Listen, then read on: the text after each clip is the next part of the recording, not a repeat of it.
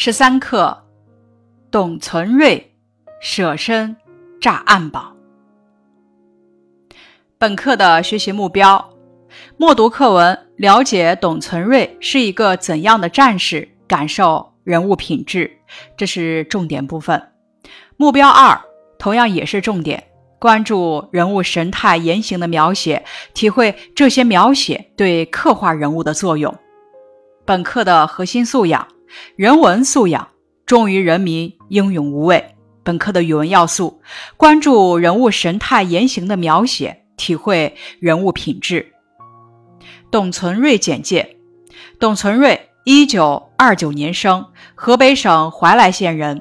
他出生于贫苦农民家庭，抗日战争时期当过儿童团长，被誉为抗日小英雄。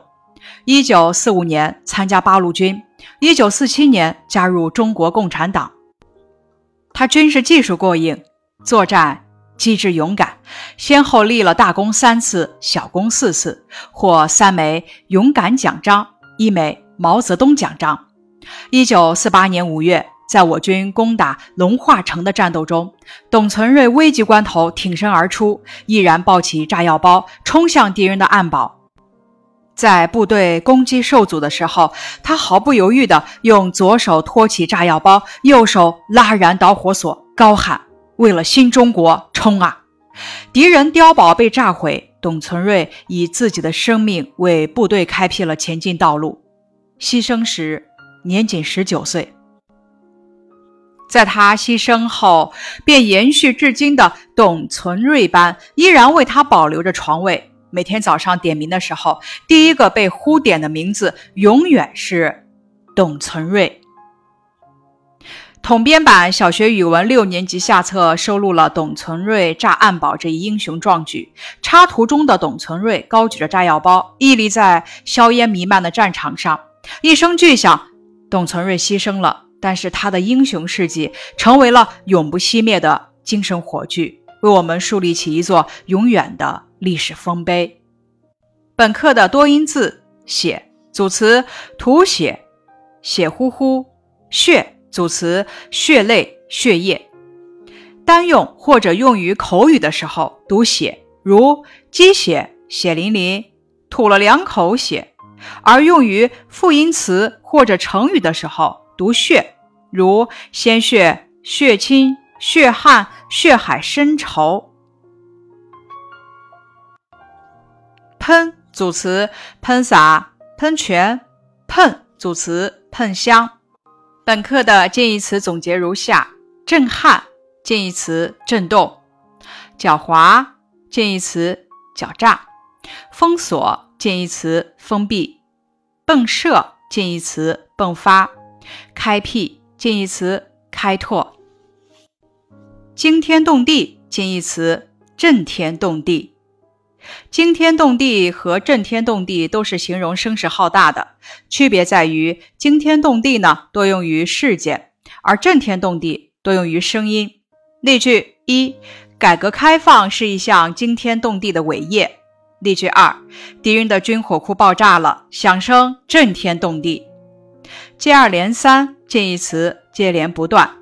本课反义词总结如下：前进反义词后退。坚决反义词犹豫，隐蔽反义词暴露，坚毅反义词脆弱，光滑反义词粗糙，惊天动地反义词无声无息。本课的感情色彩：一、狡猾的敌人在桥的两侧筑了墙，顶上加了盖，构成了一座暗堡。此处“狡猾”的意思呢，是贬义词，表示的是诡计多端、不可信任。二，我用儿童狡猾的眼光察觉他爱我们，并没有存心要打的意思。此处的“狡猾”呢，有调皮机灵的含义，它形象地表现了一个淘气孩子对老师的深刻理解和爱戴，属于贬义保用。本课的多义词总结：隐蔽。第一种意思指借旁的事物来遮掩。例句：游击队员们隐蔽在芦苇丛中。第二个意思指被别的事物遮住，不易被发现。例句：犯罪分子的作案手法十分隐蔽。本课的词语拓展如下：含有近义词的成语有地动山摇、千变万化、千锤百炼、高瞻远瞩、左顾右盼、胡言乱语。含有反义词的成语有惊天动地、口是心非、博古通今、争先恐后、起死回生、弄假成真。天地式成语如下：惊天动地、翻天覆地、欢天喜地、顶天立地、冰天雪地、铺天盖地。本课词语搭配如下：喷出火舌、跃出战壕、冒起白烟、匍匐前进、开辟道路、眺望远方、狡猾的敌人、光滑的斜坡、钢柱一般的脸。惊天动地的喊杀声，万分紧急的关头，坚毅的光芒，坚决地说，恳切地说，接二连三的扔，震得地动山摇。你写声音的四字词语有：扑哧扑哧，滴答滴答，轰隆轰隆，嘎吱嘎吱，哗啦哗啦，叮咚叮咚。本课的词语解释如下。震撼意思是震动、摇撼。战斗指敌对双方所进行的武装冲突，是达到战争目的的主要手段。封锁指采取军事等措施使不能通行。狡猾指诡计多端、不可信任。暗堡指隐蔽的碉堡。仇恨因为利益冲突而强烈的憎恨。冲锋。指进攻的部队向敌人迅猛前进，用冲锋枪、手榴弹、刺刀等和敌人进行战斗。瞪指用力睁大眼、睁大眼睛注视，表示不满意。掩护指对敌采取警戒、牵制、压制等手段，保障部队或者人员行动的安全。迸射。一般指的是由内而外的强烈放射出四处喷溅。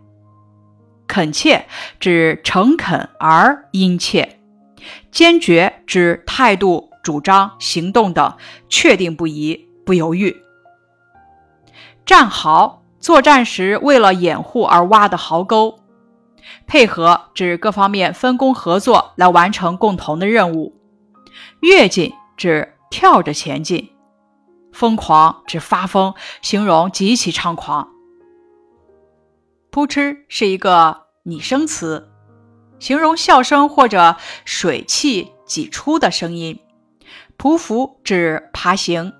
扫射用机枪、冲锋枪等左右摆动，连续射击。凹地指凹陷的土地。接二连三指的是一个接着一个，形容。接连不断。河床指的是河流两岸之间融水的部分，也叫河槽、河身。隐蔽指借旁的事物来遮掩。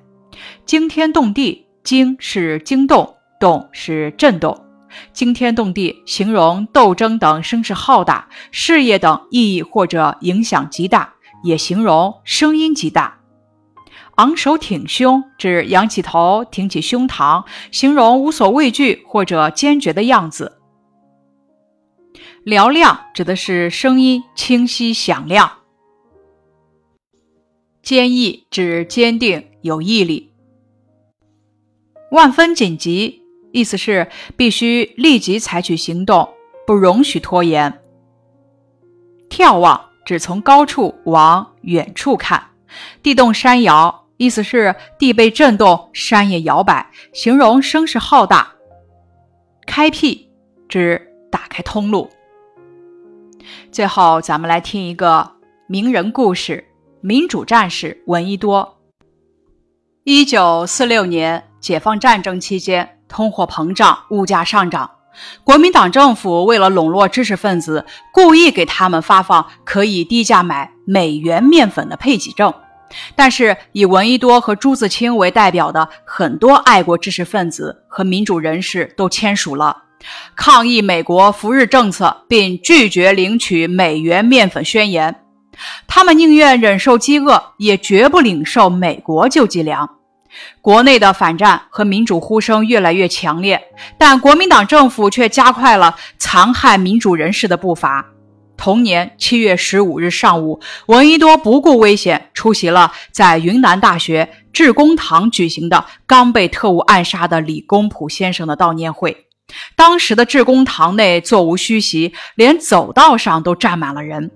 就在李公朴先生的夫人张曼云悲痛的讲不下去时，闻一多忍受着连日饥饿带来的折磨，走上讲台，怒斥国民党反动派的暴行。这几天，大家晓得，在昆明出现了历史上最卑劣、最无耻的事情。李先生究竟犯了什么罪，竟遭此毒手？闻一多铿锵的话语，每一句都像一把铁锤砸在人们心上。正义是杀不完的。因为真理永远存在，我们不怕死，我们有牺牲的精神，我们随时像李先生一样，前脚跨出大门，后脚就不准备再跨进大门。会场上爆发出热烈的掌声。仅仅四小时之后，在离家不到一百米的地方，闻一多身中数弹，倒在了国民党特务的枪口下。这一次演讲成为闻一多生命中的最后一次演讲。闻一多拍案而起，公开斥责国民党暗杀李公朴的罪行，横眉怒对国民党的手枪，宁可倒下去也不愿屈服，显示出了不怕牺牲的大无畏的英雄气概。以上是十三课董存瑞舍身炸暗堡的课前预习部分，感谢你的收听。